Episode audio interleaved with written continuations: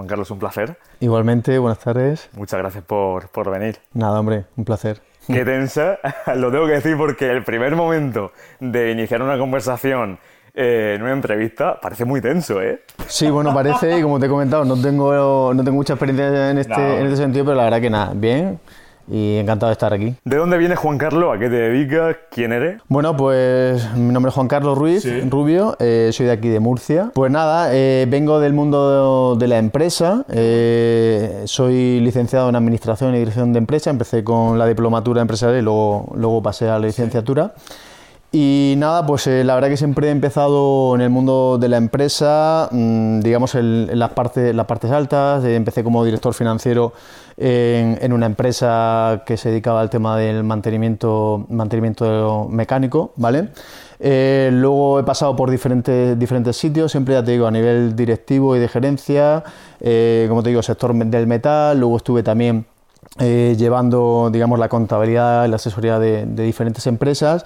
También he pasado por, por un residencias geriátricas, ¿vale? El sector, sector social, no tenía nada que ver, la verdad, pero al final, bueno, el tema de la gestión, digamos que funciona, da igual que, sea una parte u otra, el tema de gestionar, casi siempre digamos que estamos hablando de lo mismo. Obviamente no, no era un sector mucho más delicado, el tema de atender a personas que fue algo totalmente diferente, pero la verdad que me, que me hizo crecer bastante a nivel, a nivel personal. Y bueno, pues en los últimos años estaba más conectado el tema del sector salud, ¿vale? Eh, gerente de una clínica oftalmológica y como siempre te digo, pues apostando y ahí estando en puestos de responsabilidad y recientemente, pues hace unos meses, he dado el salto para emprender, porque era algo que tenía, lo tenía siempre, siempre en mente. Y ahí estoy con una consultoría, una consultoría, ¿vale? Eh, que dedicamos, como te he dicho recientemente, al sector de salud, pues eh, trabajamos en el campo de salud, eh, belleza y deporte. Nos hemos juntado diferentes personas para dar ese servicio a nivel de control financiero, de marketing y organización. Pero bueno, hoy vamos a hablar del tema del tema del control financiero, que es una de las partes más importantes de una empresa. Vaya speech, te acabas de marcar, ¿eh? Parece que soy aquí un inversor y tengo que invertir en tu, en tu startup. Hablando de los puestos por los que has pasado, empezaste como director financiero, me, me comentabas. Sí. Vale. ¿Y tú de qué te encargabas exactamente? Pues a ver... Eh, ¿O qué es lo que hace un director financiero? sí, te explico, te explico de manera resumida. Pues digamos que el director financiero lo que hace muchas veces la gente piensa que es eh, simplemente llevar, como se dice vulgarmente, llevar las cuentas de una empresa, ¿vale? Eh, la dirección financiera es mucho más, es analizar la parte digamos de los ingresos, la parte de los gastos, hacer una planificación financiera de hacia de cómo está la empresa y cuando se plantea algunos objetivos de crecimiento, ¿vale?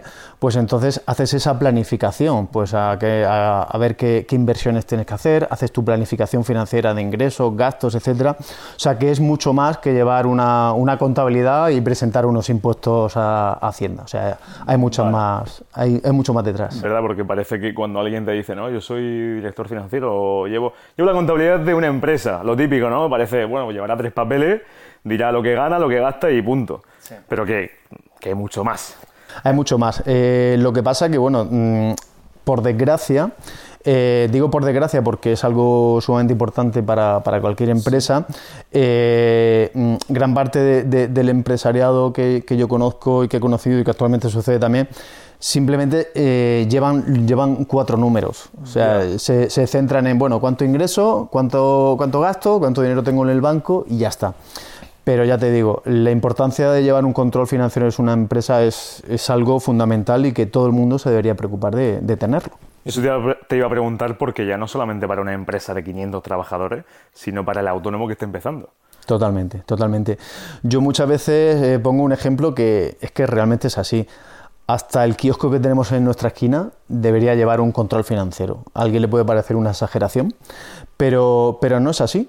Porque al final, eh, por ejemplo, en nuestras casas, eh, ya sea nuestros padres o nosotros mismos, eh, también, también llevamos al final ese, ese, control financiero, pues oye, pues para ver cuando tienes tu nómina, cuando tienes que, oye, pues a ver cuánto gastas en, comida, en seguros, con los niños o el ocio, pues al final también si necesitas dinero para irte de viaje, para pedir un préstamo, pues al final, igual que en una, en una casa mm, suele haber, es, debería haber por lo menos ese control financiero, en las empresas hay que hacerlo y ya te digo, seas un autónomo pequeñito que estés trabajando tú solo o seas una empresa de, 500 trabajadores. Y eso, si yo te pregunto ahora mismo, ¿cómo, ¿cómo, yo o como otra persona, yo soy autónomo, otra persona que esté empezando, ¿qué deberíamos de tener en cuenta además de saber lo que ingresamos y lo que gastamos?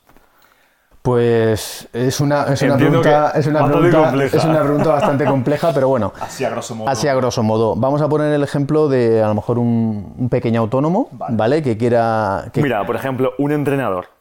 Un entrenador. Alguien que empieza a ofrecer su servicio, que no tiene un estudio físico, sino que empieza a ofrecer su servicio de entrenamiento personal. Se desplaza a casas e incluso tiene como esa asesoría de nutrición también, por ejemplo. Perfecto, perfecto.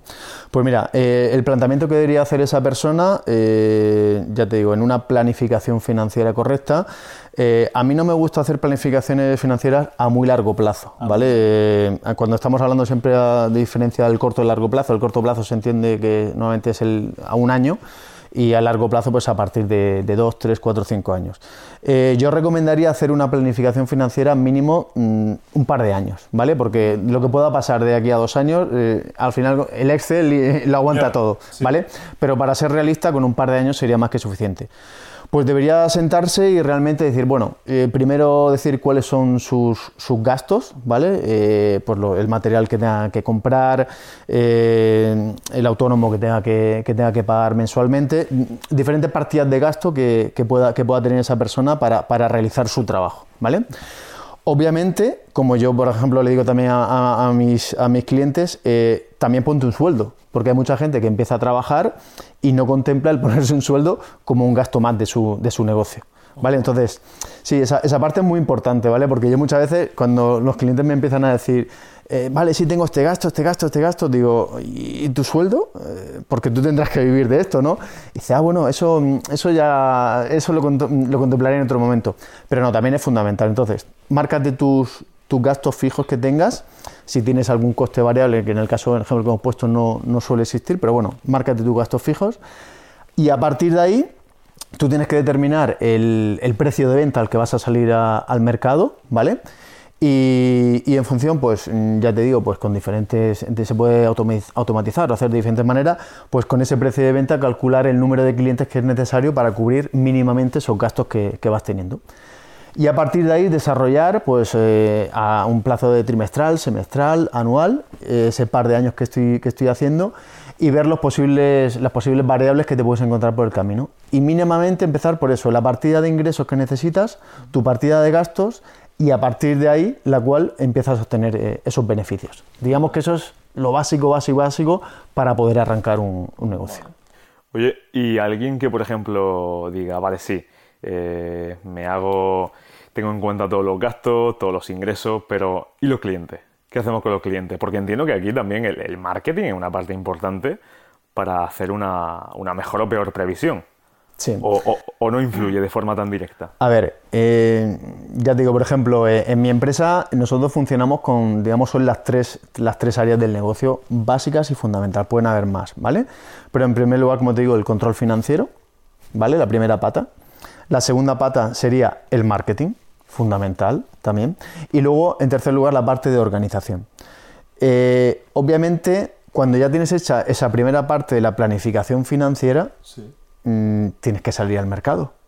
Tienen que entrar esos clientes. Tú has hecho tu cálculo de precio de venta y claro, sentado en el sofá como estamos aquí ahora no te va a venir nadie. Tiene que empezar a funcionar el marketing. Y el marketing sí que es una, es una pata fundamental y ahí podríamos también extendernos de manera todo, lo que queramos y más con el marketing. Hablaba, hablabas de precio, Juan Carlos. ¿Cómo se establece o cómo deberíamos de establecer un precio base? Porque, vamos, al menos por lo que yo he ido oyendo, oigo mucha gente que, empieza y lo típico es no tener ni idea, ¿no? Es normal, vas a empezar algo, no tienes ni idea, lo aprende o por experiencia o por eh, conocimiento, ¿no? Que vaya incorporando. Pero el tema del precio me da mucha curiosidad porque veo como que ponemos precios por poner. Es como que no sé, no hay ahí un conocimiento, a lo mejor, el pricing, ¿no? Que es lo que se llama. Sí. Los americanos dicen. Sí, sí, sí, sí. A ver, eh, existen diferentes metodologías para poner, eh, para poner tema de precios. Eh, lo primero y fundamental, obviamente, tienes que conocer, como te he dicho, tus, tus gastos o tus costes. Eh, a partir de ahí también funciona, obviamente, tendrás que ver cómo, está tu competencia, para eso también está el tema del marketing, un estudio de, tu competencia, para ver cuáles son esos precios y cómo está funcionando el mercado. Entonces, primero, tienes en cuenta tus gastos, en segundo lugar, puedes tener en cuenta también los precios que, se, que, existen en el mercado. Y en tercer lugar está mm, una parte muy importante que es el valor que tú le aportas a tu cliente. Eh, hay una escala muy básica y muy buena para, poder diferenciar y poder entender este concepto, que se divide entre los tres conceptos básicos son es el precio, mm. es la expectativa y encima de todo está el valor que percibe el, cliente de tu servicio. El precio al final es el, intercambio monetario que tienes con, tu cliente. La expectativa digamos, es lo que tú estás transmitiendo a tu, potencial cliente, porque todavía no, es cliente tuyo, de lo que va a conseguir eh, con el servicio que tú le estás eh, proponiendo. Y en tercer lugar, y lo más importante, es el valor que tú le estás transmitiendo. De lo que se trata y la magia de una empresa es que el valor que perciba tu cliente esté muy por encima tanto del precio como de la expectativa. Y eso es al final a donde tenemos que ir todos. A que el valor percibido por tu cliente esté muy por encima y quede eh, en lo más alto de esa, de esa ecuación. Precio mayor que expectativa, mayor que expectación. Qué bueno, me acabas de recordar la primera clase de marketing que tuve en la universidad, que el profesor, le mando un saludo, Juan Fran. Eh, un saludo, Juan Fran. nos dijo justamente eso, que, eh, oye, un cliente paga X, si esa X es mucho menor de lo que, sí, de lo que estás recibiendo, la expectativa es como que baja. Porque si tú estás pagando 100, pero estás recibiendo 50, mayor me refería, estás recibiendo 50, la expectativa respecto a, este, a ese servicio o producto es como que, ¿qué ha pasado aquí?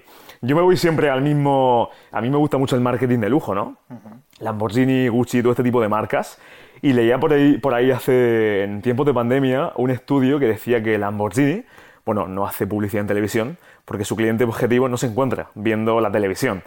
Y segundo, que Lamborghini no juega a la oferta y a la demanda. Si hay 10 clientes para comprar 10 coches de Lamborghini, Lamborghini tiene en su taller dos. ¿Por qué? Porque de esa forma crea esa exclusividad. Es como que, bueno, eso es otro nivel, pero es como que percibes ahí un valor, una exclusividad que... Sí, es, es, otro nivel y es el que al, que al final deberíamos intentar eh, llegar eh, todo, todo, todo empresario, ¿vale? Eh, has creado, mm, sobre lo que estás hablando, te voy a poner dos casos muy concretos. Mm, en primer lugar, ha salido ahora recientemente algo muy parecido, pero ha sido de Ferrari. Ha sacado el último modelo. Sí. Flipante, no sé, no sé si lo has visto. Me gusta mucho. Eh, ha creado solo 200 unidades. 200 unidades. 200 unidades. A nivel mundial. A nivel mundial. Y, y, fíjate, lo mejor de todo es que mm, en el contrato de venta de, cada, de esas 200 unidades le ponen, le ponen unas condiciones al cliente.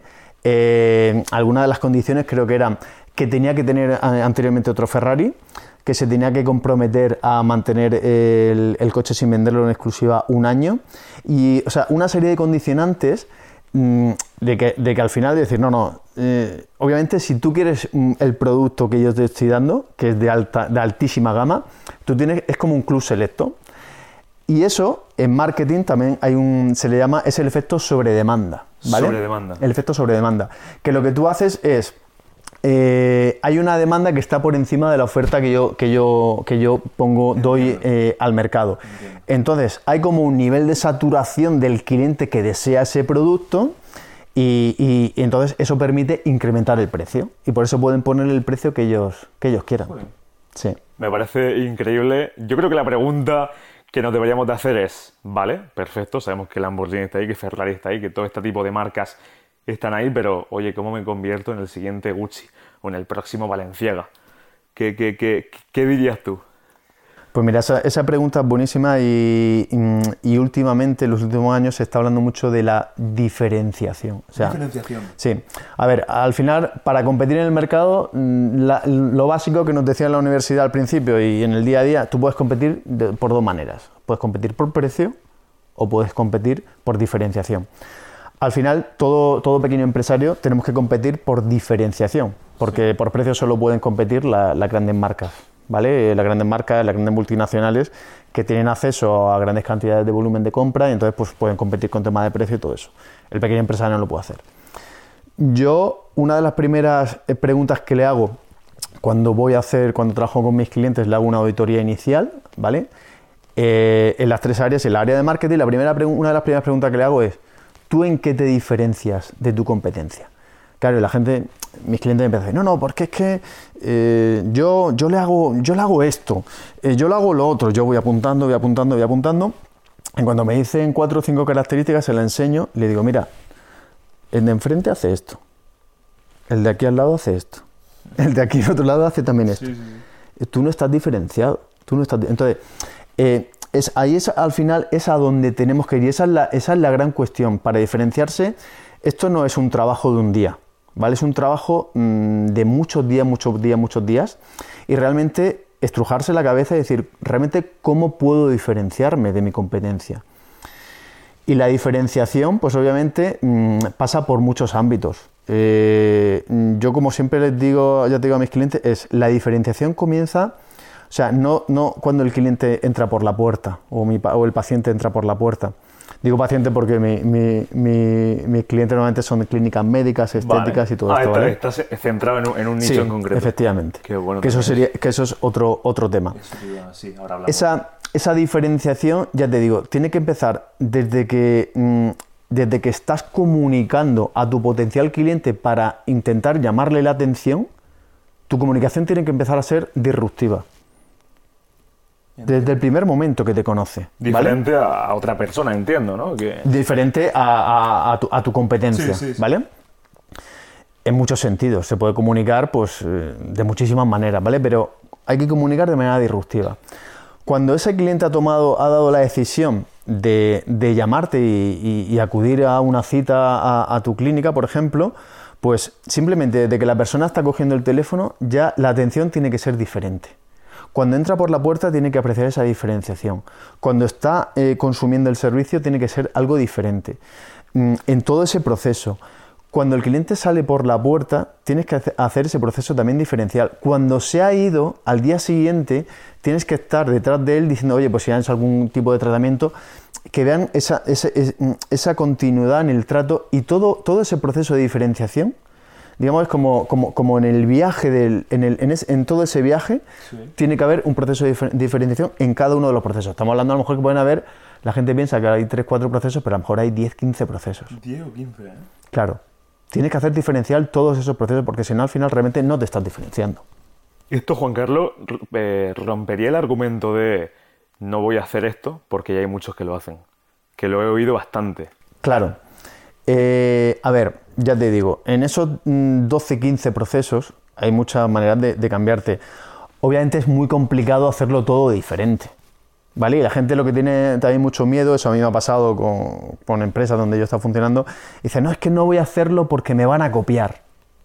Bueno, que el problema sea ese, ¿no? Por supuesto, por supuesto. Pero lo importante no es que te copien, copiar te va a copiar todo el mundo. Lo importante es que tú tienes que estar ya trabajando en que eh, al día siguiente el, nuevo, el proceso que vayas haciendo sea otra vez diferente. Es muy complicado. Obviamente no es fácil, entiendo, entiendo. pero requiere un trabajo continuo y, esto no, no, para, es que no para, no para. Y eso en la empresa, eh, porque yo ahora personalmente diferencio como dos mundos, ¿no? A nivel empresa.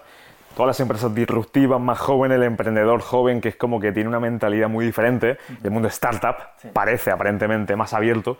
Y el mundo corporate, el corporativo, empresas de hace 80 años, 50 años, que es como que eh, la mentalidad tiende a ser un pelín más cerrada. ¿Tú notas la diferencia en todo este tema de, oye, eh, la empresa corporativa no se quiere diferenciar porque el fundador, el CEO, quien sea, tiene la mente un pelín más cerrada? ¿Se nota la diferencia o, no?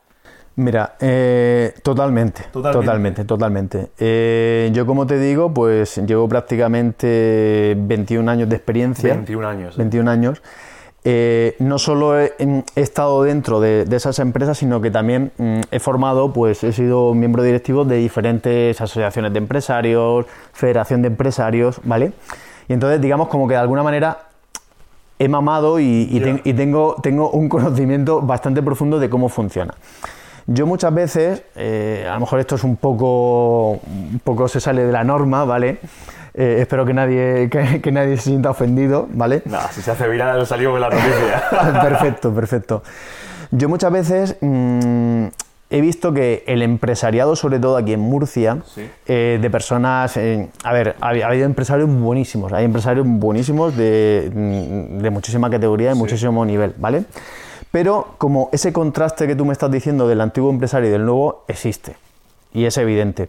Eh, cuando te encuentras a lo mejor empresas familiares en la que está, digamos, el padre, a lo mejor o el abuelo, y llega, y llega digamos, el hijo o el nieto con, nuevas experiencias, eh, mm, con nuevos conocimientos, pues siempre hay ahí como, como ese choque generacional, ¿vale?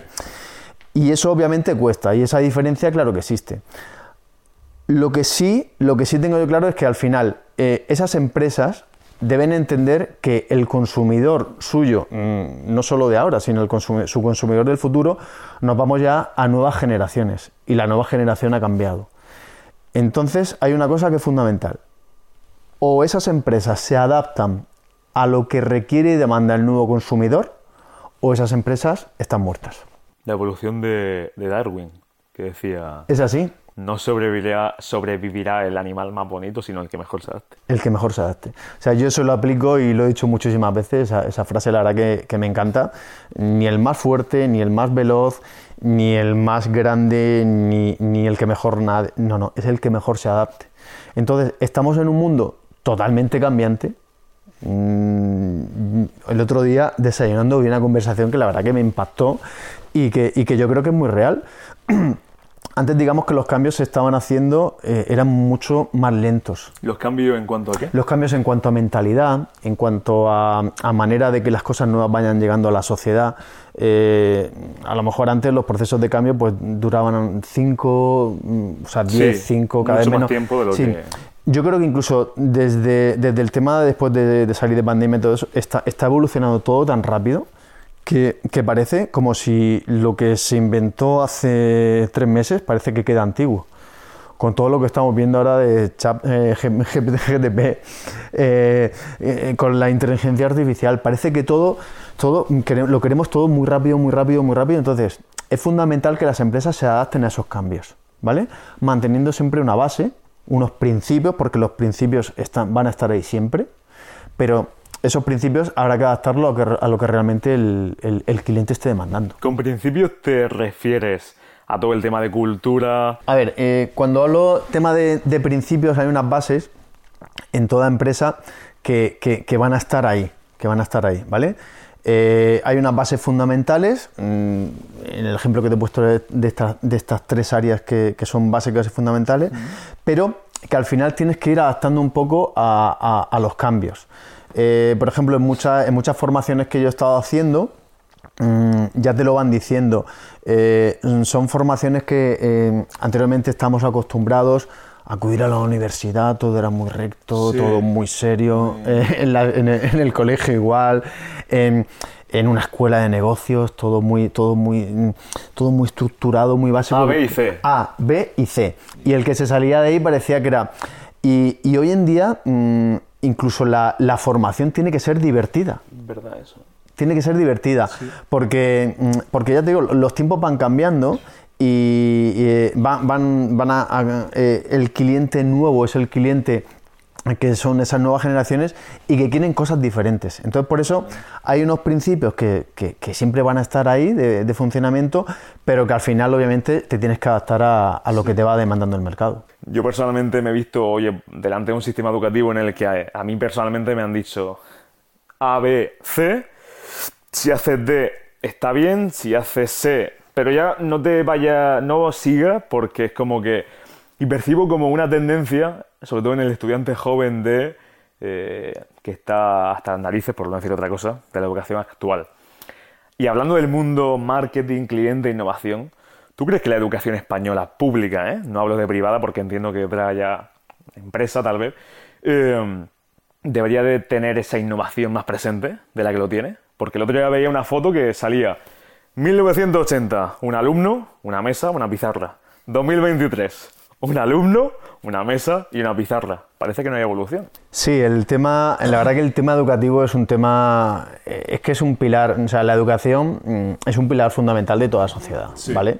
Y al final, como lo que estamos diciendo, eh, el adaptarse también es, muy importante.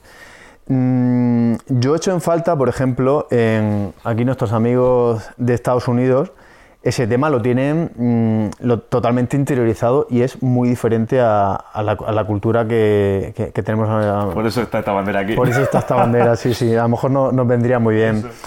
Ya te digo, porque muchas de las cosas que suceden allí, eh, aquí en Europa, en España, a lo mejor llegan a los 3, 4, 5 años. Afortunadamente, digamos que la, globalización lo que nos ha permitido es conocer muchas cosas de las que hacen allí y que antes nos llegaban a lo mejor a los 4 o 5 años. Yo, por ejemplo, he hecho formaciones eh, mm, de, gente que está, que está vinculada al mercado, al mercado norteamericano y, que esas formaciones mm, obviamente son totalmente diferentes a lo que tú acabas de decir.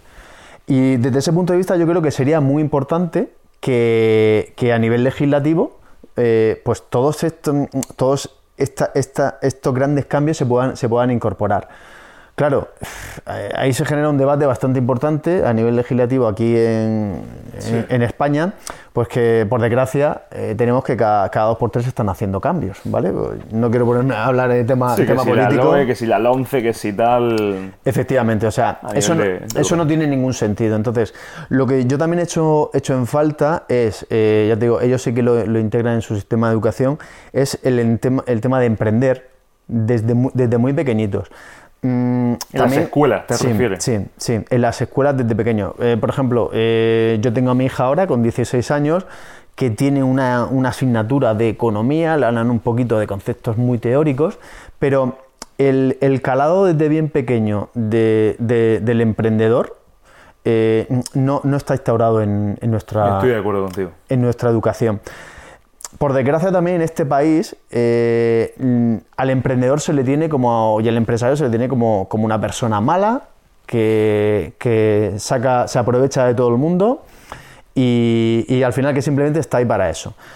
Yo soy el primero, ya te digo, he estado siempre muy, vinculado al mundo de la empresa, que cuando he visto un comportamiento eh, para, hacerle daño a algún trabajador, que yo he defendido al trabajador, porque el trabajador al final es que forma parte de la empresa. Y sin, y, sin un, y sin un equipo adecuado, ninguna empresa va a salir adelante. ¿Vale?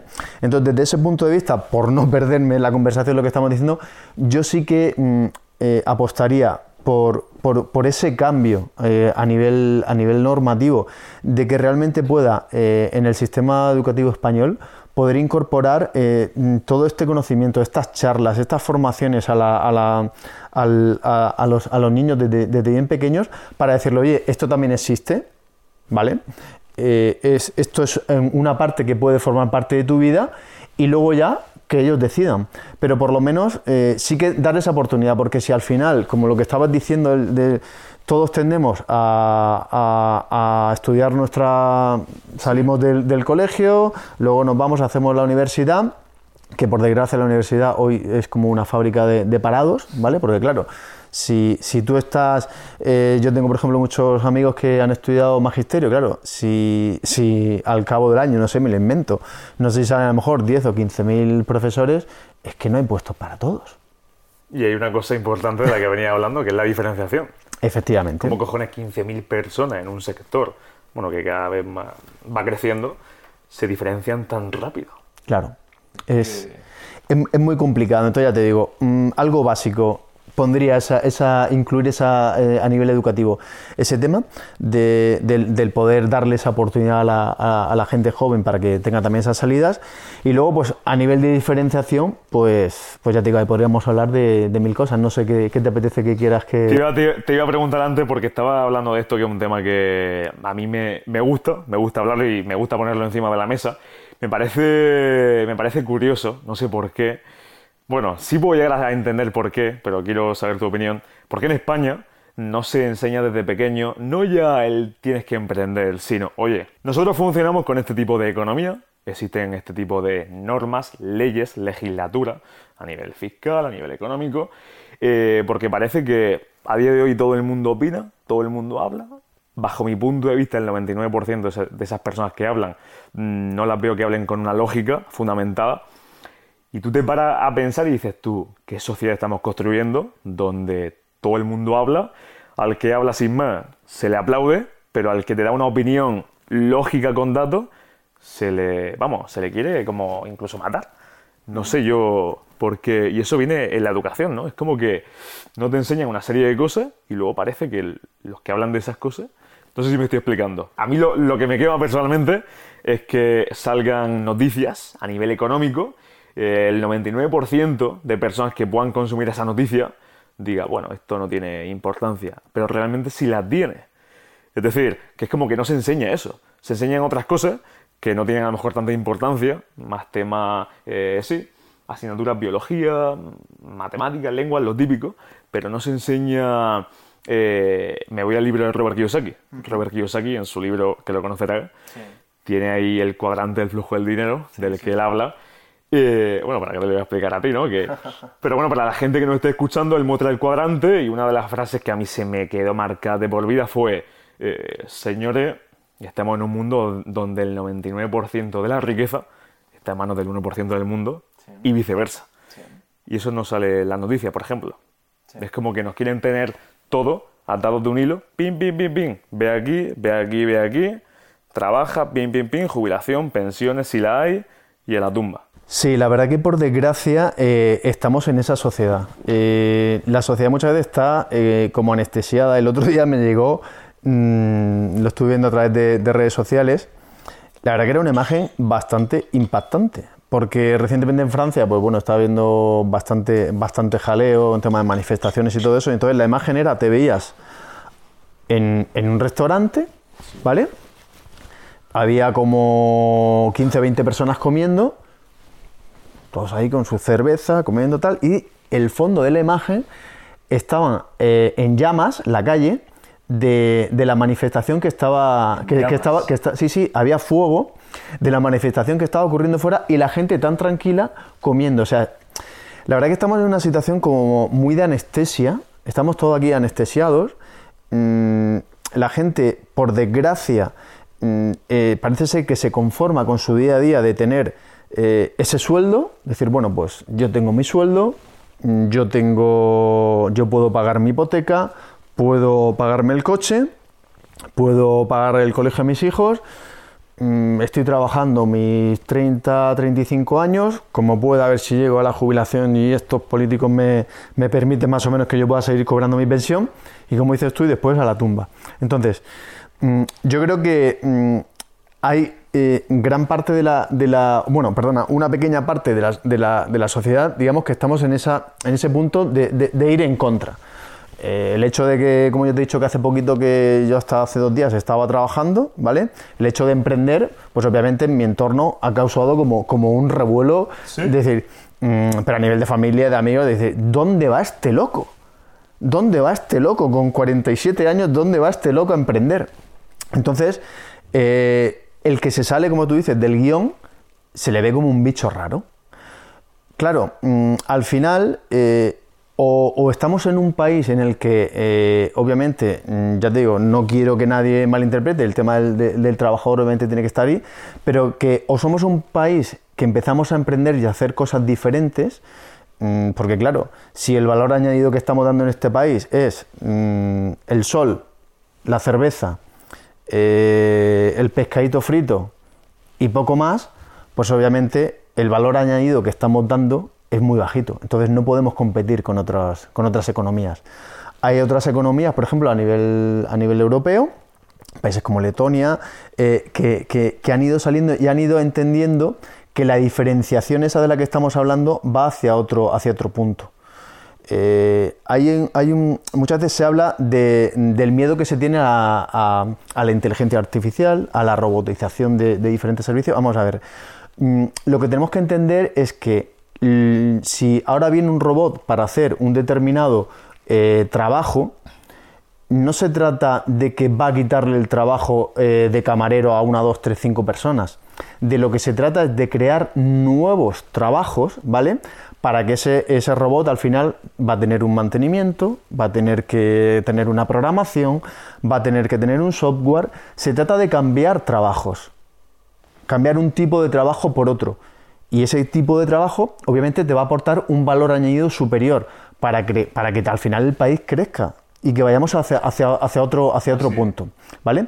Porque si no, al final vamos a terminar aquí simplemente siendo, pues, mm, estar al servicio del, del, europeo que venga, del estadounidense que venga o del árabe que venga, que tenga pasta y que nos dejen aquí, pues, para ponerle la, la cervecita, el pescadito frito y poco más. Y eso al final es un problema para un país. Y eso me lo llevo al tema de, de, los medios de comunicación también, porque es un tema, bueno, muy cercano, a mí me fascina todo el mundo de la comunicación y yo vengo a estudiar justamente publicidad. Eh, bueno, nos explican que el periodismo debería de ser imparcial. Es lógico, digo lógico, que no lo es porque cada medio de comunicación corresponde a unos intereses, que me parece perfecto, igual que yo hago aquí y hablo de lo que a mí más me interesa, ¿no? Pero bueno, voy a cuando, oye, X youtubers se fueron a Andorra. Mm. Y es un tema que me, que me toca las narices porque en, la, en mi lógica eh, el irse a Andorra hostia, supone, si una persona libre, económicamente hablando, democráticamente, supuestamente, que estamos en un país democrático, tiene la capacidad económica de irse a otro país, eh, se ve como malo porque ya el comentario de, no, ya es que vas a dejar de aportar a España. ¿No será que esa gente que critica le gustaría o ser esa persona o que esos se quedasen para que aportase de verdad? Porque estas personas que facturarán X eh, pienso que están en total libertad para irse a donde quieran. Y ahora mismo estamos viendo casos de empresas. Eh, no sé si leí el otro día que eh, los propietarios de Mediaset han desplazado su sede fuera de España y criticaban justamente a los que se iban a, Andorra. a nivel económico yo entiendo que si aquí se paga el 50, el 40% de impuestos y en otro país se paga menos, es lógico que la gente se vaya. Y quien se quede, oye, pues allá ellos pero que no critiquemos, o mi punto de vista, toda la gente que salió lanzando hate o comentarios negativos.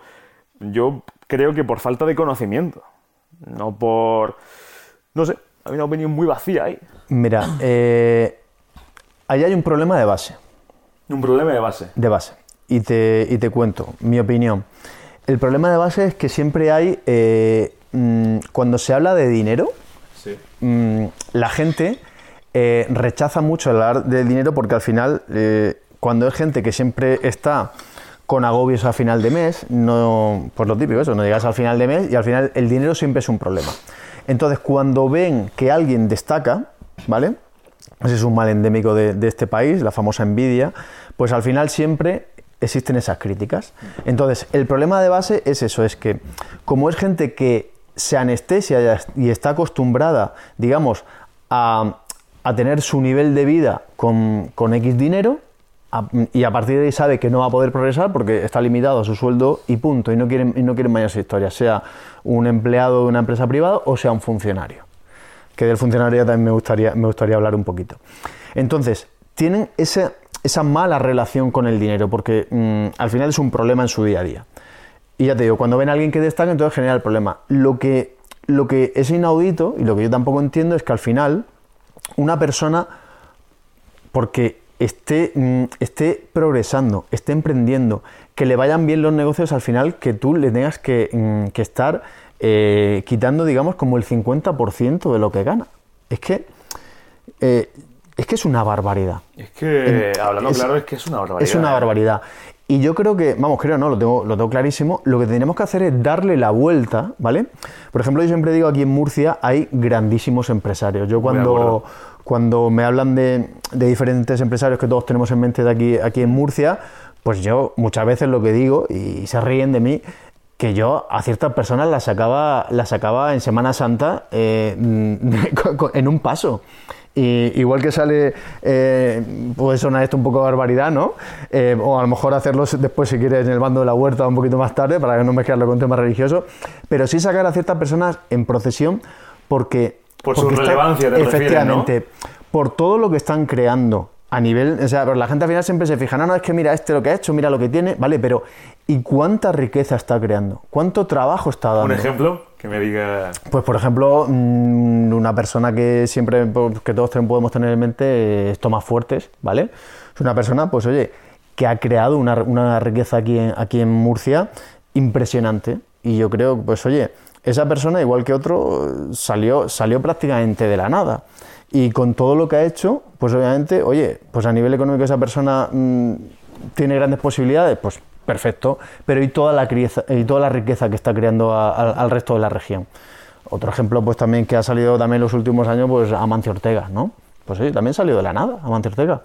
Y al final todo lo que ha creado, todos los puestos de trabajo, todo lo que está, toda la riqueza que está generando. Es que se ve como la parte de no, gana X, vaya criminal, pero, pero no se ve la otra parte de. Eso es lo que admiro de este país. De te van bien las cosas, quiero ser como tú. Aquí en España te van bien, eh, a ver si te, si te jodes pronto. Sí. Es como que es todo lo opuesto, ¿eh? Fíjate, en Estados Unidos eh, lo que dicen, no sé si tú esa frase la conoces, que se te valora por las veces que hayas fracasado como, como emprendedor. La escuché. No sé si son cuatro, cinco o seis veces, que si no ha llegado a eso, es como que, que no se te valora. Aquí en España, por desgracia, es todo lo contrario. O sea, eh, en España, cuando parece ser que una persona cuando quiere emprender, están deseando que fracase. Y si fracasas la primera vez y se te ocurre apostar, intentarlo una segunda vez y decir, pero bueno, es que no te das cuenta que no. No te das cuenta que no. Dedícate, ponte a, ponte a trabajar eh, con tu sueldo y como decía Robert, que yo sé que entrar en la rueda de la rata, en la rueda de la rata al final, ¿para qué? Para estar, te levantas por la mañana, vas a tu trabajo, sale del trabajo, te acuerdas. Mm, a ver, no todo el mundo puede, puede, apostar por lo mismo, ¿vale? Porque todo el mundo no, no, no, puede, no, no, se no podemos hacer lo mismo. Pero sí, obviamente, apostar a nivel individual como, como ciudadano y, y, luego a nivel eh, de las personas que tengan responsabilidad de defender a esas personas que están creando, creando esa riqueza. Yo creo que es fundamental. Eh, estoy muy de acuerdo contigo. Es más, el otro día veía un vídeo de Iker Jiménez, eh, de Cuarto Milenio, Iker, un referente para mí. Y hablaba de, oye, de Amancio Ortega, toda esta gente, eh, las donaciones que ha hecho últimamente, eh, millonarias, que claro, hablamos de lo malos que son, eh, que si quitan, quitan incluso mm, trabajo, todo este tipo de frases, que bueno, se puede quedar ahí en, la base, pero no vemos la parte positiva de, como tú decías, ¿no? Oye, todo el trabajo que, que ha creado, y luego yo me voy a lo mismo.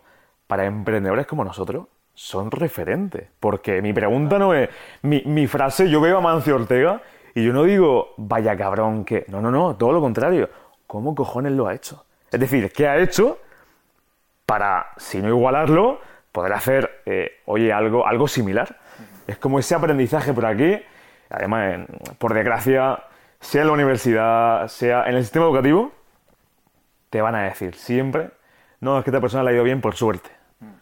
Ya está. Si quieres diferenciar, nada, es suerte.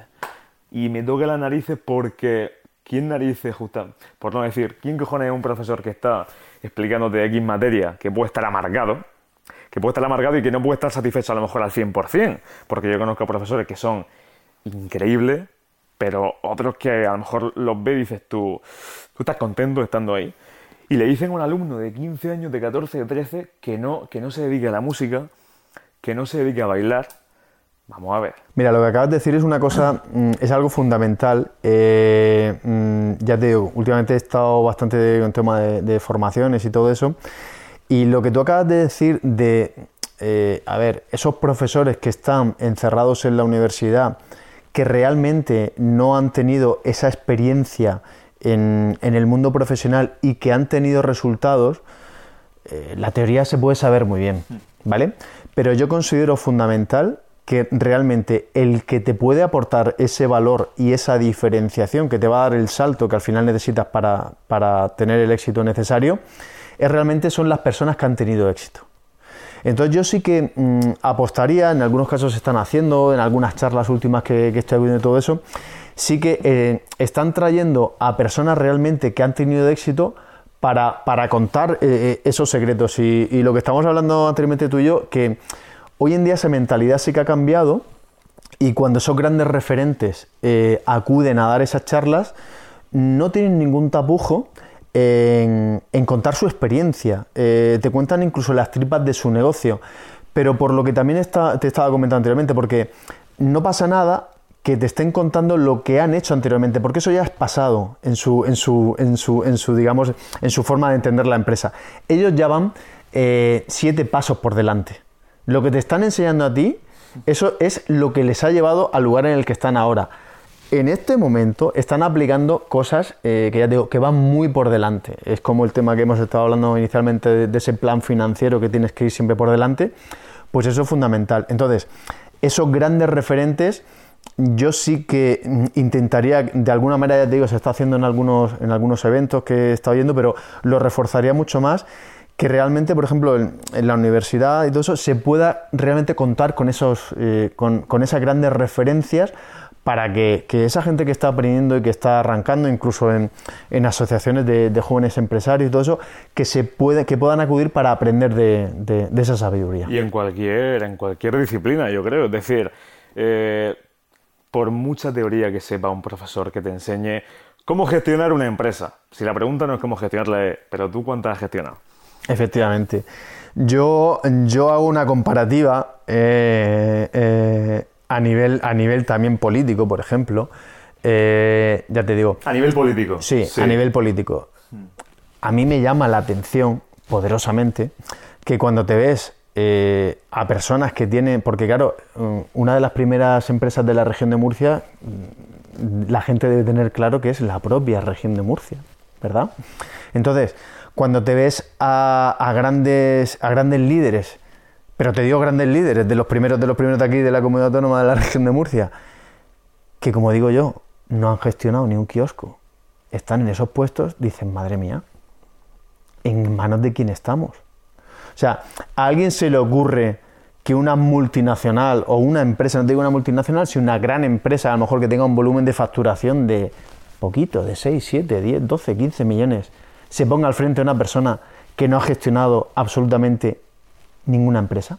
Y no es el conocimiento, ¿eh? porque pueden saber mucho, pero la experiencia... Sí.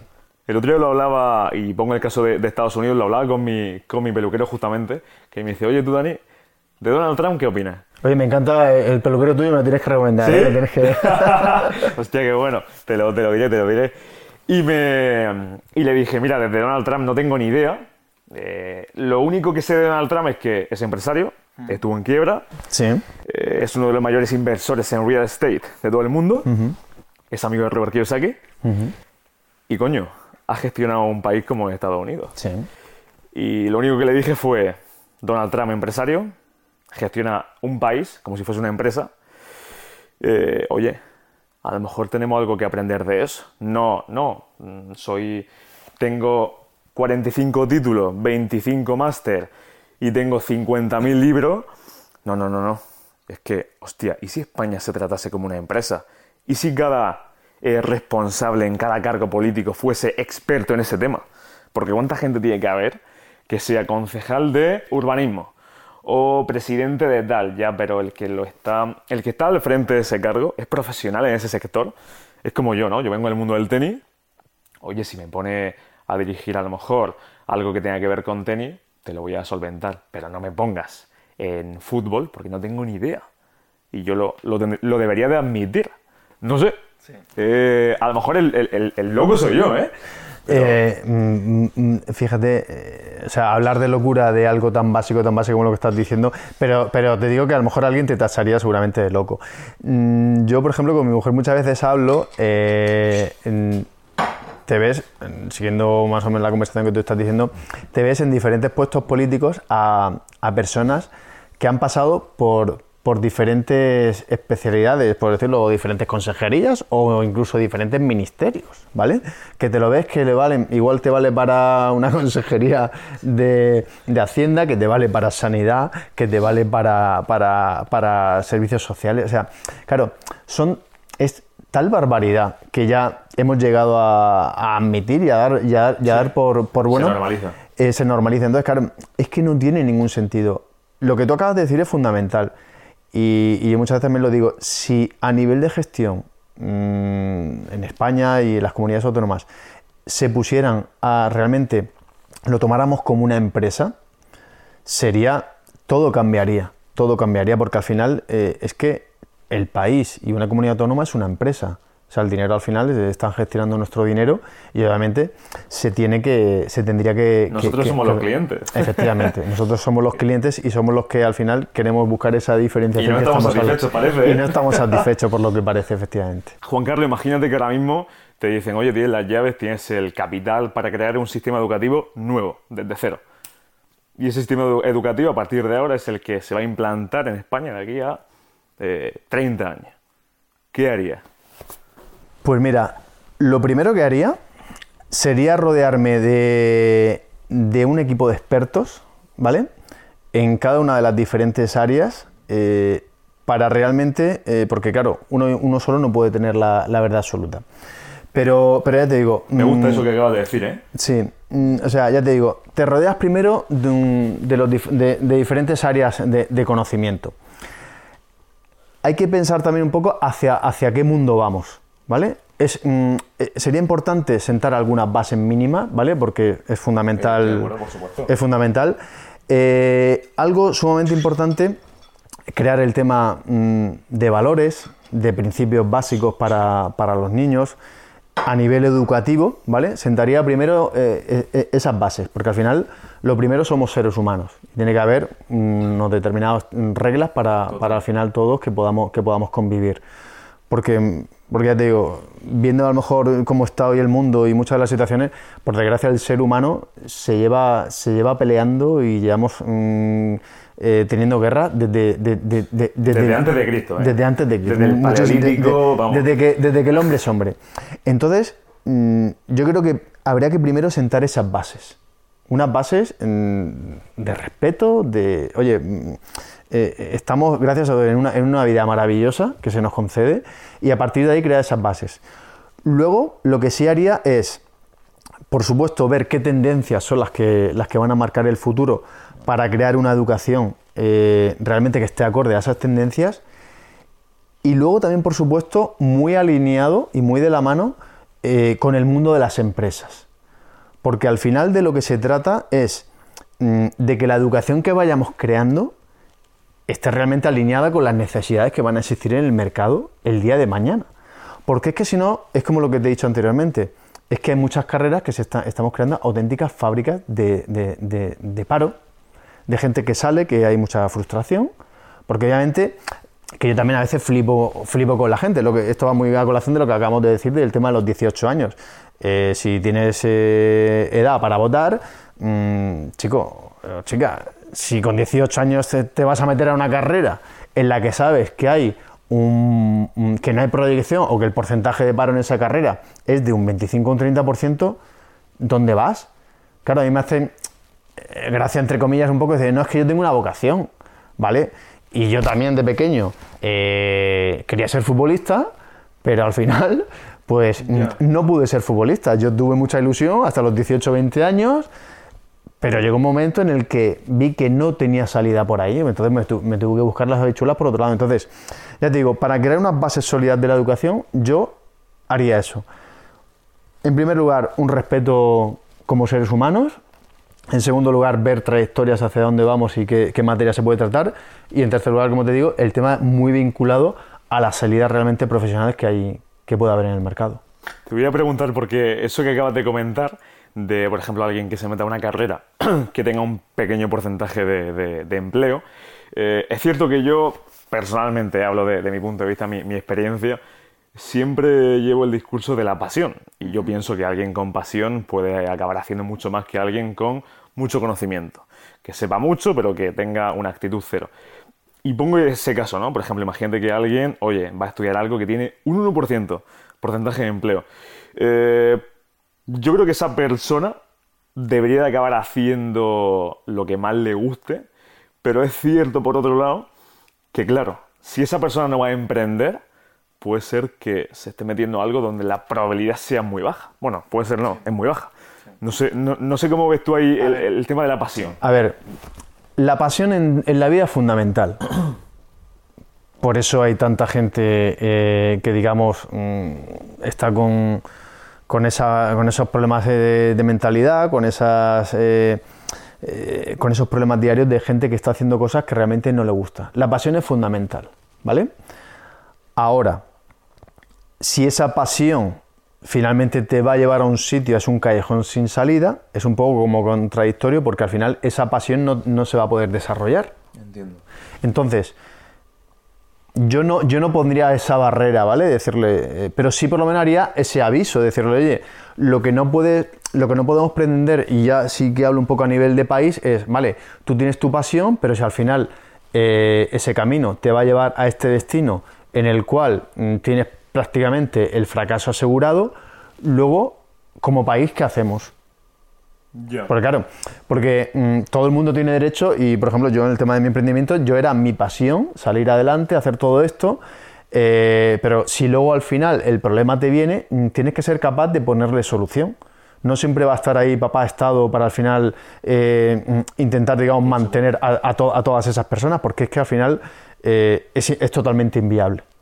No se, puede, no se puede mantener el sistema. Es cierto que también veo como el punto de que estamos en un país donde Mm, no es que haya poca pasión, es que ya gente con pasión veo poca, pero veo poca por, vamos a lo mismo, al sistema educativo. Eh, yo conozco a gente que está terminando ahora mismo bachillerato y me dice, Dani, tío, estoy hasta las narices, 17 años, 18 años, la gente de mi entorno está, nos metemos a clase de inglés y no hay, no hay una vibra, ¿no? No hay, wow, voy a aprender matemáticas, por desgracia, porque luego te das cuenta, y yo lo veo ahora mismo en, retrospectiva todo, digo, hostia, eh, es que las matemáticas, lo importante que son en, la vida, ¿no? Eh, el buen conocimiento, ¿no? El amor al saber, la sabiduría.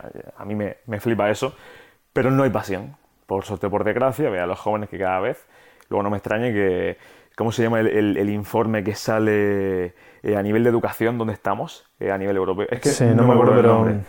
Claro, no me extraña que luego España esté de los últimos países por eso voy a lo mismo, ¿no? No sé si se debería de incentivar más, oye, conócete a ti mismo, qué es lo que te gusta, cuál es tu pasión o eh, al menos enjoy, enjoy life, disfruta un poco la, vida.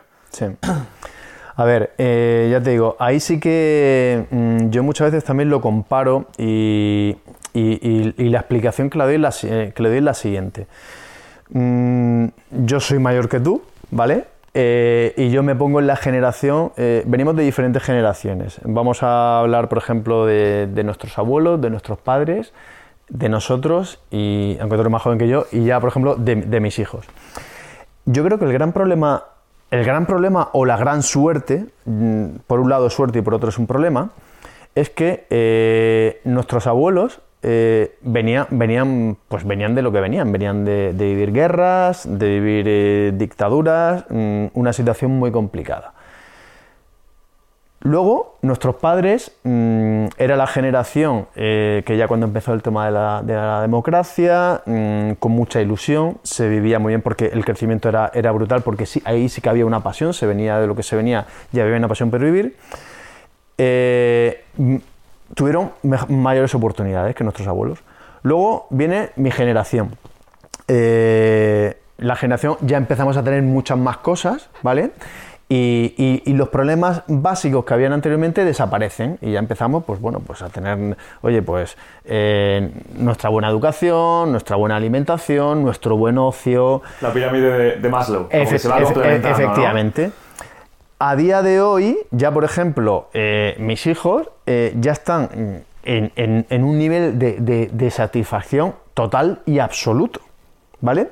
Porque lo han tenido, no es que lo tienen todo, o sea, absolutamente todo, ya en todas las casas, pues las televisiones 4, cada uno tenemos nuestra televisión, nuestros móviles, nuestra tablet, eh, dos coches en una casa, que si la casa en la ciudad, que si eh, la nieve, que si el, que si el, veranito. Entonces, como todo eso ya está más que cubierto, esas necesidades, al final, yo lo que sí detecto en la gente joven es como que, que ya mm, esa pasión como que se va terminando porque, porque lo tiene, se, tiene todo. tal vez. Sí, sí, porque al tenerlo todo, al final es como, como que no tienes nada. Es un poco incongruente. Y yo esto lo comparo, fíjate, eh, con el tema de, nuestros abuelos. Eh, yo con mis abuelos y, por ejemplo, con, la abuela de, mi mujer, que tiene 102 años, fíjate, eh, mm, muchas veces nos sentamos a hablar con ella y, me habla de la época de, la guerra y todo eso, me habla, y lo pasó mal, ¿vale? En su momento con su familia y todo eso, con mucha familia, obviamente, pero me habla con cariño, no me habla desde el rencor. Entonces, mm, es, la verdad que es, llama- es llamativo que una persona que haya sufrido en sus propias carnes algo tan duro como tiene que ser una guerra, que por suerte nosotros no la hemos vivido, aunque a las puertas de aquí Europa tenemos, por desgracia estamos viviendo una, aunque no de manera directa, pero la, la- guerra de Ucrania, ¿cómo es posible que una persona que lo ha pasado tan mal te hable con tanto cariño de una época y hoy en día a un chaval, un chaval joven, te estén hablando como que están hastiados, como que no tienen ganas de vivir, como que no tienen esa falta, esa pasión no la tienen, teniéndolo todo. Es que yo llego a un momento y digo, no entiendo absolutamente nada. Entonces, yo al final a lo que voy es a como a unos valores básicos que estaba hablando anteriormente en, esa parte de la educación. Ah, se ha perdido eso y habría, que, y habría que darle un poco todo a la vuelta, empezar a decir, oye, ¿qué tipo de sociedad somos? ¿Hacia dónde vamos? Mm, ¿Cómo es posible que nuestros abuelos se respetaran de esa manera? Eh, por ejemplo, cuando salimos de- después de la dictadura, eh, eh, que, que había un respeto por todas las partes, más o menos. Oye, tenemos que convivir, no podemos estar todo el día peleándonos y, y pegándonos tiros. En- Entonces, si eso se hizo en esa época y había esa pasión, a mí me entristece mucho esta falta de pasión que hay en la, en la gente joven hoy en día. Ahí estoy contigo. Yo tengo que decir que hablo de mi caso personal. Antes te hablaba de que, bueno, he jugado al tenis bastante años y me quejaba. Y, yo, bueno, actos a lo mejor que tú dices que alguien que ha vivido una guerra no se queja, a día de hoy, vamos, sacas un cuadro en un examen, apaga y vámonos, ya aquello es es la guerra, ¿no? Pero parece que cuando lo tienes todo ya buscas problemas donde no lo hay, ¿no? Que se te paga el ordenador. Vaya mierda, tal, no sé qué. Entonces yo vengo de una época ahora mismo en la que ya varios meses dentro de mí estoy agradeciendo. Es decir, y pongo el siguiente ejemplo que puede parecer una gilipollez, pero a mí me funciona. Por la mañana, ¿vale? Cuando me despierto temprano y voy a hacerme el desayuno. Eh, yo desayuno huevos todos los días, ahí a full. Eh, si, por ejemplo, la sartén está sucia eh, y no está en el lavavajillas, tengo que lavarla, ¿vale? Hace dos años diría, vaya mierda, no la lavo a tomar por culo, hoy no me hago huevo. No, no, a día de hoy digo, vamos a ver, vamos a ver. Eh, hay no sé cuánta gente muriéndose por ahí en guerra, en países que están subdesarrollados, con dictadura. Y no vas a tener tú las santas narices, los santos cojones de lavar una sartén, que todos los problemas sean eso. Es que hoy le damos importancia. No, es que el autobús, es que he perdido el autobús. Qué mierda tan. Qué mierda, qué mierda de día. A mí me hace gracia. Qué mierda de día. Es que eh, he perdido el autobús. O es que he suspendido el examen. Hostia, ojalá más de una persona quisiese tener esa mierda de día. ¿eh? Porque no, no, no hay perspectiva, yo creo, de- del mundo en el que estamos. Sí. Eh, lo que acabas de decir tú, vamos, algo. Es que es algo fundamental. Mm, La gente, ya te digo, por, por- por ese nivel de que, lo, de que lo tenemos todo, de que lo tenemos todo, al final la gente, eh, como dices tú, son problemas tan absurdos, tan absurdos, y yo creo que son, ya te digo, es un problema de base, de educativo, de valores. Es todo mindset, ¿eh? Sí, es todo. Por eso que eh, eh, este tema de mindset, como dices tú, es algo que sería totalmente a trabajar desde, mu- desde muy pequeñito. Total. Desde muy pequeñito. Porque al final eso es lo que va a hacer, mm, porque si como personas primero nos tenemos que crear eh, a nivel educativo, de valores, como estoy diciendo, eh, y, y dejarnos, entre comillas, de tanta gilipollez. Porque, porque al final así vamos a crear una sociedad que va a ser capaz de, de solucionar los verdaderos problemas que pueden haber en el día a día. Entonces, el cómo hacerlo no es sencillo, porque yo creo que ya te digo, estamos entrando en una dinámica y una vorágine eh, que, mm, bueno, yo por ejemplo ya hace tiempo, yo he dejado de leer periódicos, mm, no veo la televisión, porque es tal cantidad la basura que te meten en, la cabeza que al Sí, final... increíble. Sí, porque al final estaba hablando del tema del periodismo. Los periodistas, al- el periodista al final es que viven de eso. O sea, la gente mm, eh, viven de transmitir problemas, transmitir miedo. Y cuando al final todo ese miedo se, se- se- se extiende en la sociedad, al final el problema se, se crea y se genera. Si tuviéramos esa capacidad de darle la vuelta y decirle, no, no, como dices tú, lo tenemos todo, lo tenemos absolutamente todo. Como, como yo muchas veces digo, si realmente, hablando ahora del tema a nivel político y todo eso que estamos diciendo, si, si se gestionara de manera eficiente todo el dinero a nivel recaudatorio de impuestos que hay, por ejemplo, en este país, Buah. yo te digo que sería- podríamos llegar a ser estar fácilmente entre, el- no te digo a lo mejor la- las, pero el- entre las cinco primeras economías, que no sé qué ahora, en, en qué puesto estamos, pero hemos bajado creo que en los últimos años. Eh, o sea, tenemos capacidad de estar entre las cinco primeras economías porque lo tenemos todo. Tenemos clima, tenemos, eh, tenemos posibilidades, tenemos eh, un montón de ayuda. O sea, eh, lo tenemos absolutamente todo. Pero claro, si al final todo, todo el día estamos en la dinámica de, de, problemas, crisis, esto, esto y lo otro, al final estamos creando una, una sociedad de mierda. Y luego vamos a lo mismo, en los medios de comunicación. Qué casualidad, la media hora de noticias. Yo tampoco veo la televisión ni leo noticias. Y hay gente por ahí que en su momento me dijo, ¿y de, ¿y de qué te informa? Bueno, me informo de otra forma. ¿Qué necesidad tengo de meterme en la cabeza a las 8 de la mañana? Eh, guerras, disparos, asesinatos, ¿qué necesidad? No hay. Eso, eso es lo que a la sociedad considera que es informarse eh, o formarse.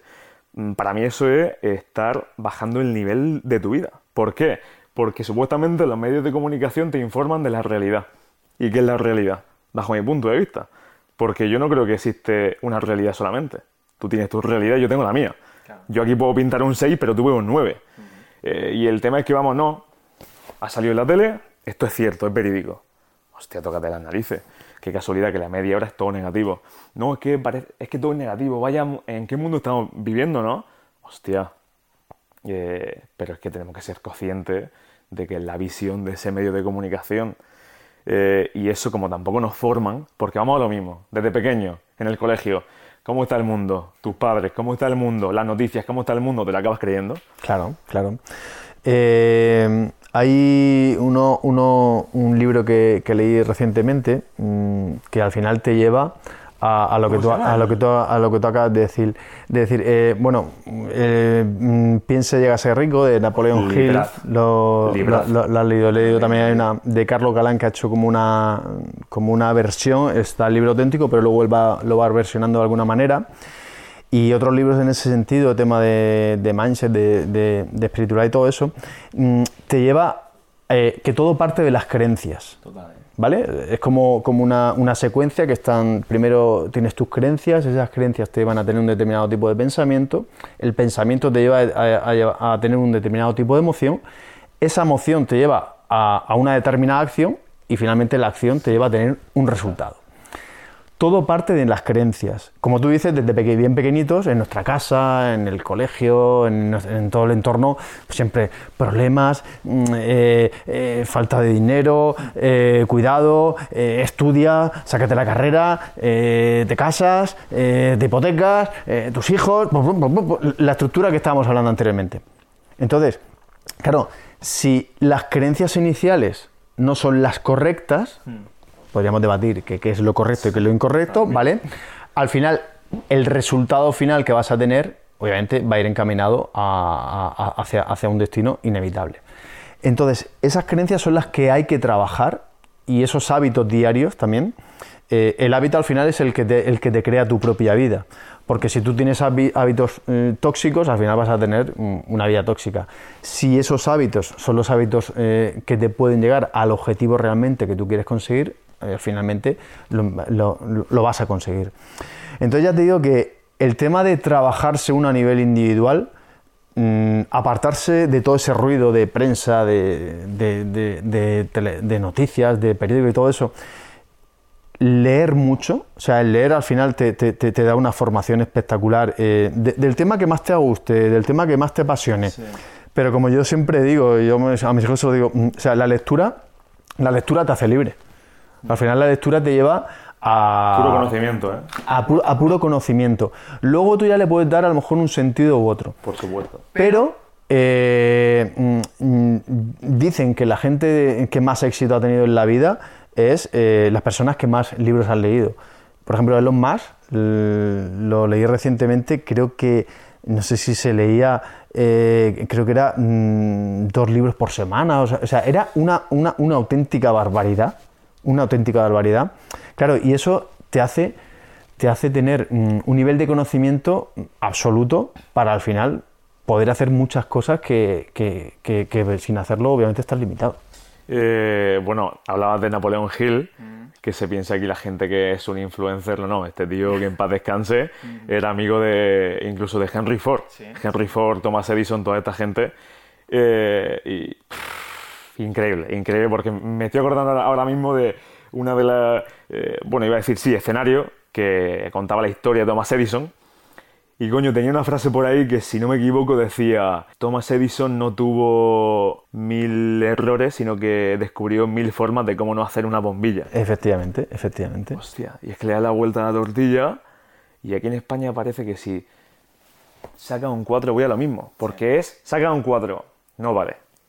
No vale, vete de la clase, métete a otra, a otro tipo de formación, no es que a lo mejor ese tío no vale para esa asignatura, pero luego te contrata o contrata a toda esa clase. Un ejemplo, ¿no? Ese, eso es real. Bill Gates de Microsoft tiene otra frase. Yo soy muy de frases, pero bueno, lo argumento con... No, no, es que está muy bien porque esas frases al final impactan y... y- Es que, es que así, pues Bill Gates, eh, creo que en una entrevista que le hicieron, le dijo eh, a la periodista, yo, en la clase en la que estaba de, de pequeño, eh, estudiando temas de informática y tal, tenía dos compañeros que eran muy buenos, bueno, yo sacaba un 6 y ellos sacaban un 8, ahora ellos trabajan para mí. Muy buena, Bestial, frase, ¿eh? muy buena frase. Mira, está haciendo, por ejemplo, ahora mi mujer está haciendo un tema de curso, está, lo está dando ella de tema de inteligencia emocional. Ah, inteligencia emocional. Sí, que es lo que, es lo que tú ahora aca- acabas de decir. Hace poco saqué un podcast, perdón que te corte, sobre inteligencia emocional, ¿eh? Con Iván Conejero, muy interesante, que te invito a que escuches. Lo veré, lo veré, lo escucharé, lo escucharé. Mm, A ver, eh, lo que tú acabas de decir, eh, por ejemplo, ella me decía, mm, ponemos a, a- a dos casos diferentes, eh, por ejemplo, Einstein y, y con Lionel Messi, Buah, por ejemplo. ¿Qué tiene, que ver, ¿Qué tiene que ver uno con otro? Pues bueno, son dos personas súper inteligentes, lo que pasa cada uno en su campo, ¿vale? Lo que estabas hablando anteriormente de la, de la pasión. En, en el colegio, pues muchas veces sucede, hay, hay, hay ciertos niños o niñas que, que, oye, pues no destacan en cierta asignatura, pero que por otro lado pueden desarrollar unas habilidades mm, impresionantes, pero en el campo que realmente se pueda desarrollar y que, y que le guste, que le apasione. O sea que eso obviamente es algo eh, a trabajar muchísimo. Eso lo he visto yo, no sé si tendrá alguna correlación, pero me acuerdo que me lo decía mi profesora de filosofía, me decía, Daniel, no, porque yo no solía sacar mucha nota en filosofía. Me dice, pero se nota que eres deportista, Daniel, porque tu mente es como más eh, de llevar las cosas a la realidad, más tangible, más, más físico, ¿no? Más, no tan teórico. Y hablando de filosofía, me acuerdo que una de las clases hablamos de lógica. Y justamente, has puesto un ejemplo antes, decías que tenemos que tener una serie de, de hábitos. Y la lógica dice, vale, si llueve el suelo se moja. Si el suelo está mojado, es que ha llovido o por X razones le has tirado un cubo de, de agua, X, ¿no? Hostia, si vas al gimnasio, tienes que ponerte bien en forma física, supuestamente. Eh, si no vas al gimnasio, no. Aquí el fallo yo lo encuentro en si vas al gimnasio y no sigues eh, una rutina, una nutrición, como una serie de, de hábitos, ¿no? No lo haces correctamente, eh, no lo vas a conseguir. Y, y mezclo este tema porque me hace gracia eh, y acabo en lo mismo, ¿no? No, a la persona que le va bien es suerte. La persona, hostia, yo he visto a personas en el gimnasio que tienen el mismo cuerpo 50 años y llevan entrenando toda su vida. y, y no es que no, es que, es que has tenido suerte. Hostia, ¿qué estás haciendo bien o qué estás haciendo mal? Porque esta, esa también sería una pregunta a, a preguntarnos, oye, ¿qué, ¿qué tenemos que hacer bien? ¿Qué hacemos mal? Es como que no lo tenemos en cuenta. Yo, yo pienso todo, todo eso. Sí, eso al final, obviamente, de lo, que se trata es de crear esos hábitos, esas rutinas, eh, pero siendo realmente eh, conscientes de, de que, de que tienes que, que ser exhaustivo y, y- y concreto para realmente llevar a cabo. eh, sí, sí, sí, porque es fundamental, porque muchas veces. a nivel de lo que estamos hablando, a nivel de emprendimiento, es muy importante el tema de, de la- de perseverar, de la constancia, primero plantearte el objetivo, ¿vale? Porque muchas veces, eh, si no trabajas en base a un objetivo, mm, obviamente estás perdido, ¿vale? Es fundamental. Y una vez tienes planteado ese objetivo, tienes que determinar cómo vas a llegar a ese objetivo. Te haces tu planteamiento, te haces lo que estamos hablando inicialmente, pues tu plan financiero, tu plan de marketing, tu plan organizativo y mm, con fechas determinadas, con acciones muy concretas, tienes que ir marcándolas para finalmente poder llegar a ese objetivo.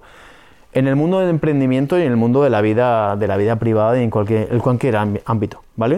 O sea, eso es fundamental. Eh, márcate el objetivo y márcate cómo llegar a ese objetivo. Y el cómo yo creo que pase, ¿eh? Sí, sí, No es... Un amigo me decía hace tiempo, Dani, no, no digas no puedo, di cómo lo hago. claro. ¿Cómo puedo hacerlo? Es como el darle la vuelta a la tortilla y decir, no, no, espérate. es que no es, no puedo hacer esto, es imposible. No, no, espérate, eh, hostia, como narices lo hago. Eh, Al final eh, va un poco también mezclado con el tema de la, de la pasión, ¿vale? Porque en, ese, en, ese, en ese recorrido que nos lleva hacia, nuestro objetivo, pues mm, al final depende también un poco de la pasión que tú tengas por alcanzar ese objetivo. Si no tienes una verdadera pasión, mm, ya te digo que lo dejes, porque al final no lo vas a conseguir. Eso es fundamental. Entonces, claro, se juntan y se mezclan muchos aspectos para que finalmente puedas, puedas lograr lo que, lo, lo, que uno quiere, quiere conseguir. Y, por ejemplo, en el mundo de, como dices tú, del mundo del deporte, en el mundo del tenis que, me has dicho, cuando se funciona a nivel individual, eso también sucede, el, estar, el estar solo, muy, muy alineado al tema del emprendimiento, muchas veces el empresario se encuentra solo eh, en muchas ocasiones. Eh, entonces, pues ciertos apoyos de manera externa pues te pueden venir muy bien para, dar ese empujón que finalmente puedas pueda necesitar. Sí, es más, para mí yo, yo lo, lo junto, para mí todos los días es un partido de tenis. Es más, te diría que todos los días te pongo un ejemplo muy abstracto, pero bueno, eh, de siete partidos que juego a la semana, siete días, los domingos gano, de lunes a, sábado pierdo. Pero ahí es donde saco el aprendizaje para ganar los domingos. Porque parece que, no, es que fallar, ¿eh? No, no, no. Hostia, es que si he fallado es por eh, una, eh, una acción que no he hecho bien en este caso, ¿no? Y eso me sirve a mí como, hostia, que he hecho mal para Sí. Por ejemplo, en el mundo de, en, el mundo de las ventas eh, se habla de un concepto muy importante que siempre te marca, a lo mejor, eh, te marcas el objetivo de, tener a lo mejor 10 clientes, por ponerte un, ejemplo, y, te dicen, mira, para conseguir 10 clientes a lo mejor tienes que contactar, vamos a poner un caso para que sea un número redondo, con 100 personas. Y lo que te están consiguiendo es que vas a, eh, vas a tener un éxito de un 10%. Entonces, cada no que te vas encontrando por el camino, te lo tienes que marcar como que estás más cerca de ese objetivo. Cuando eh, haces tu primera llamada, eh, mm, ves que no has conseguido la venta, ya estoy más cerca, ya estoy más cerca. Cuando ves en la novena, dices, ya está, la siguiente lo consigo. Y al final se consigue. O sea, al final todo es rutina, hábitos, rutina, hábitos y pasión por tu objetivo. Quiero que me hables de la oferta y la demanda porque creo que es algo que sí se aplica al mundo de la economía, al mundo de la empresa, pero que en la vida también. Y te pongo la siguiente cuestión. ¿Cómo ves que un futbolista genere más dinero que un médico? Pues claro, habría que ver mm, de qué médico que estamos hablando, ¿vale? Porque hay mucho, hay mucho no, sería más bien, estoy pensando no tanto como ves, sino el por qué. Tal vez un futbolista genera más dinero que un médico, médico común. Sí, mira, esta conversación la he tenido en, alguna otra ocasión. Sí, eh, y no, no, no, es la primera, no es la primera vez.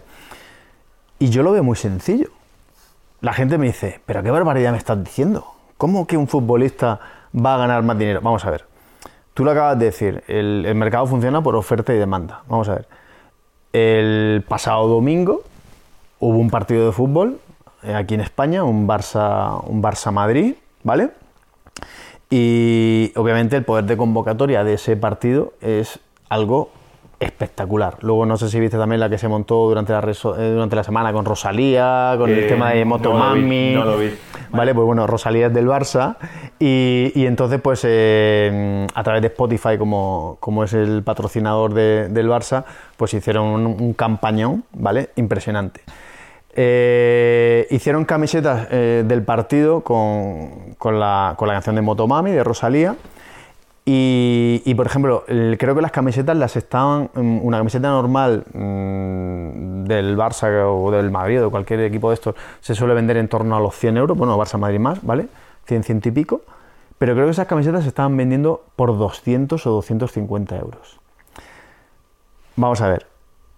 Cuando eh, la gente, cuando las grandes empresas tipo Spotify invierten tanto dinero en, en, este caso en el, equipo de, en el equipo de fútbol, es porque detrás hay un mercado que, demanda ese, producto, ¿vale? Obviamente es mucho más importante eh, a nivel de vida humana el trabajo que, que puede hacer un médico. Eso eso digamos que es algo que, se quede por su propio peso. Al final... Sí, sí, si nos vamos a la pirámide de Maslow es primera necesidad. ¿eh? primera necesidad y muchas veces cuando llega la noche vieja y brindamos, lo primero que pedimos todo es salud, ¿vale? Más que la camiseta del Barça del Madrid, pedimos salud. Lo que pasa que en el día a día, por lo que te estaba comentando anteriormente, de las prioridades que estamos teniendo todos, pues obviamente al final esas necesidades como que las tenemos cubiertas. Eh, ¿Cómo se puede solucionar eso? Pues, a ver, es un poco complicado, porque al final, eh, tal como está montado el sistema mm, de la medicina aquí en España, bueno, y a nivel, a nivel eh, europeo, en Estados Unidos funciona de, otra manera, ¿vale? Ahí sí que obviamente funciona mm, con tema de mercado privado, que eso es otro, otro debate que nos puede dar. Pero mm, como está establecido de esa manera que hay una garantía básica, pues eh, obviamente parece que como que el, médico es algo que obviamente, que lo veo perfecto, lo veo muy bien, la, sanidad tiene que estar garantizada de alguna manera, pero claro, para que el sistema sanitario no sea deficitario como lo es a día de hoy, pues se debería mejor entender de otra manera. Hubo un tiempo eh, que a la salida de un hospital mm, le daban al, al, paciente que salía del hospital, le daban una factura para que supiera el coste real de lo que cuesta. Aquí en España. Sí, aquí en España. Se hizo una prueba, no, no sé si, dónde fue, pero se hizo. La gente realmente muchas veces mm, no puede llegar, a no sabe el coste de, de, una atención sanitaria. O sea, es brutal. Luego también hablando de la ineficiencia, que eso ya es otro, es otro tema. Pero bueno, digamos que esa parte ética de decir, oye, la medicina no está valorada y por qué el fútbol puede estar, el deporte puede estar valorado, pues yo creo que básicamente por eso, es porque hay una demanda a nivel, a nivel privado que, quiere ese, ese, producto y digamos que lo otro se tiene como de una manera totalmente gratuita y como que se infravalora. Y luego que eh, hablamos de fútbol, fútbol aquí en España hay una liga, la gente habla de la liga, hay una empresa detrás, es decir, una empresa privada no subvencionada por el Estado, que sí, a lo mejor no lo sé, no tengo los datos, habrá recibido X subvención por parte del Estado. Pero es que una empresa privada, ¿a dónde va nadie a decirle a algo privado, a, un ente privado, lo que tiene o lo que no tiene que hacer? Y como tú muy bien has dicho, oferta y demanda. Esto me lo decían a mí en marketing. En marketing decían, señores, si no hay demanda, eh, ¿qué oferta vais a lanzar? O la crean nueva eh, uno de los principios, creo que leí por ahí, eh, básico del emprendimiento es, oye, satisfacer, el emprendimiento no, de la economía. La economía se basa en satisfacer las necesidades de los consumidores o eh, en crear una, demanda nueva, ¿no?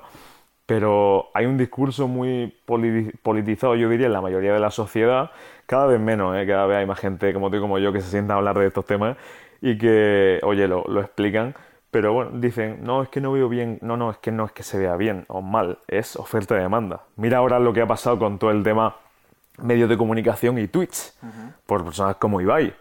Para mí, otro referente a nivel, a nivel el empresa, el tío, hostia, el tío eh, ha marcado su diferenciación, en vez de por medios tradicionales, por medio online, y eh, ha sido muy disruptivo con Twitch.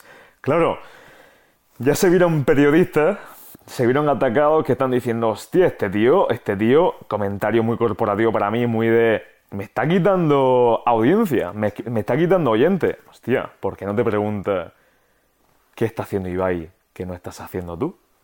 Esa, esa, esa pregunta es la básica y la fundamental. Es decir, eh, lo que estás diciendo. O sea, ¿qué servicio? Mm, y volvemos anteriormente a, a la parte de diferenciación. O sea, eh, ¿Por qué una empresa eh, tiene, eh, en este caso a, nivel de, medios de comunicación, por qué tiene más audiencia que otra? Porque obviamente está ofreciendo un servicio que, está siendo demandado por el público. Entonces, al final, esa, es la base de cualquier empresa. Mm, tú tienes que adaptarte a las necesidades que va buscando tu, tu cliente ideal, ¿vale? No tienes que regirte por lo que tú quieras hacer y al final, si va y está funcionando de esa manera eh, y, le, y, le, está, y, le está, y le está dando los resultados que, le está, que está consiguiendo, será por algo. O sea que yo la verdad que es un, es un, es un ejemplo a seguir a, a, nivel de empresa de lo que ha montado. Luego ya, guste más, guste menos, pero a nivel de a nivel de, de, empresa, vamos, el tío se le ha currado de manera espectacular y es un ejemplo. Es como eso que, bajo mi punto de vista, se debería cambiar a él. Eh, ¿Por qué le va bien a este tío? No, no, ¿cómo narices podemos hacer? Porque es verdad que, por suerte, por desgracia, la tele es como que suele tenderlo todo a de tergiversar las cosas, ¿no? Es como que la realidad es esta, pero el periodismo es como que le da aquí una vuelta que dice, hostia, ¿cómo me trago yo todo esto? Porque un canal te dice una cosa, un canal te dice otro. Eh, nosotros decimos otras cosas. Bueno, por último, Juan Carlos, te iba a preguntar cómo te ves de aquí a 10 años. Pues, pues bueno, ya te digo, la pregunta no me resulta difícil porque, tal como te he comentado, vengo de, estar eh, trabajando pues, para otras empresas durante 20 años y siempre tenía esta ilusión de, este proyecto, de montar la empresa de Gerente Level Plus. Y la visión, eh, la visión que yo tengo de aquí a 10 años, mm, a ver, tengo mm, más o menos tengo un conocimiento de cómo funciona el, empresariado aquí en Murcia. Sé que hay, hay mucha falta de profesionalidad, mm, hay muchas cosas que se pueden hacer de una manera óptima para, para que realmente las empresas puedan puedan alcanzar los objetivos de, esos dueños de negocio. Y mi ilusión y mi visión de aquí a 10 años es, mm, hemos empezado por la parte del sector salud, belleza y deporte para dar ese, deporte, de, eh, esa extensión, perdona, de, como una gerencia externa, ¿vale? Cuando una empresa, un pequeño autónomo no se puede permitir tener la contratación de, un gerente, pues darle ese apoyo externo en las tres áreas del negocio que te he comentado, de control financiero, de marketing y de organización. Entonces mi visión de aquí a 10 años es crear una estructura mm, aquí primero en Murcia para dar este tipo de servicios a estas pequeñas empresas que no se lo pueden permitir, comenzando por, este, por estos sectores que te, estoy diciendo, expandirlo a otros sectores, porque hay otros sectores como puede ser el tema de restauración, de, transporte, hay muchos otros sectores que también tienen esta problemática, ¿vale? Este déficit de, a nivel de gestión. Y, hay muchos empresarios que necesitan, mm, porque hay grandes proyectos, pero necesitan una buena gestión. Sin una buena gestión al final es imposible que salgan adelante. Entonces, esa es mi visión, trasladarlo mm, no solo a este sector, sino a otros sectores aquí en la región de Murcia. Y por supuesto, ¿por qué no expandirnos a nivel nacional? Eh, porque ya te digo, al final, mm, cuando uno tiene esa visión y tiene un gran objetivo, es más fácil conseguir esos pequeños micro objetivos. Vamos poquito a poquito, ¿vale? Esa gran meta la subdividimos en diferentes metas para alcanzar ese objetivo final de apoyar a, a esos empresarios que, tanto lo necesitan y, que creo que es algo mm, para dar ese, valor añadido a las empresas tan necesario para, para que a nivel país... Para que no se sientan solos, tal vez, ¿no? Efectivamente, efectivamente, porque mm, ya te digo, una de, las visiones mías también es como aportar, quiero aportar al PIB regional, que tengamos ese crecimiento a nivel de empresa y que todo eso se pueda aportar luego a ese PIB nacional para hacer un gran país y una gran potencia como, como creo que nos merecemos y, que es España. Lo tienes claro, ¿eh? Lo tengo muy claro, sí. Lo tengo muy claro y, por supuesto, mucha ilusión y mucha pasión. Porque si la pasión al final, como hemos dicho, no se, no se llega a ningún sitio. ¿eh? Ya verás que, que, seguro que sí y estaremos viendo esos éxitos empresariales. Pues Juan Carlos, ha sido un auténtico placer, ¿eh? Igualmente. me he sentido muy cómodo. Y lo mismo te digo, la verdad que he estado como en una conversación en un bar y... Que nada, encantado. Pues nada, lo dicho, que vaya, que vaya genial todo. La gente que nos ha visto, que nos ha escuchado, ha sido un placer teneros por aquí una vez más. Y espero que hayáis disfrutado como yo esta charla con, con Juan Carlos. Nos vemos en el próximo podcast.